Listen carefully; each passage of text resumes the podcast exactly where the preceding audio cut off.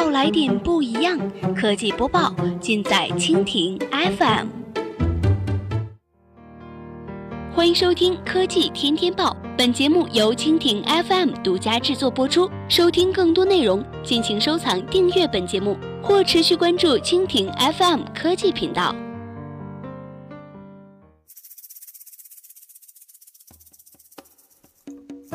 大家好，欢迎收听今天的国内播报。今天呢，我们来关注一下文化部门严查网游违法违规内容，强化价值导向。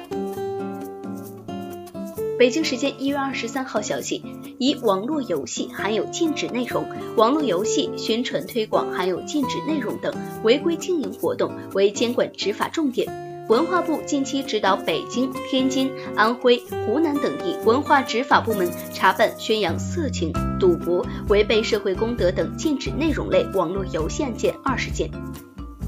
文化部公布了其中较为典型的六起案件：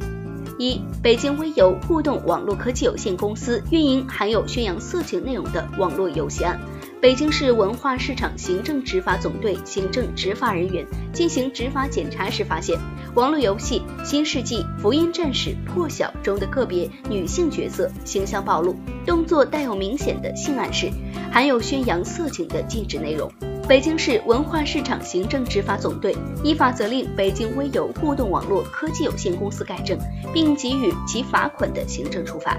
二、北京糖果创世纪信息技术有限公司运营含有宣扬赌博内容的网络游戏案，北京市文化市场行政执法总队行政执法人员进行执法检查时发现，网络游戏街机电玩城中含有宣扬赌博的内容。北京市文化市场行政执法总队依法责令北京糖果创世纪信息技术有限公司改正，并给予其罚款的行政处罚。芜湖祥游网络技术有限公司运营含有违背社会公德内容的网络游戏案，根据文化部督办要求，安徽省芜湖市文化委员会行政执法人员对网络游戏《命运冠位指定》《碧蓝航线》等进行检查。发现两款游戏中多个女性游戏角色形象暴露，大面积裸露身体，含有违背社会公德的禁止内容。芜湖市文化委员会依法责令芜湖享有网络技术有限公司改正，并给予其罚款的行政处罚。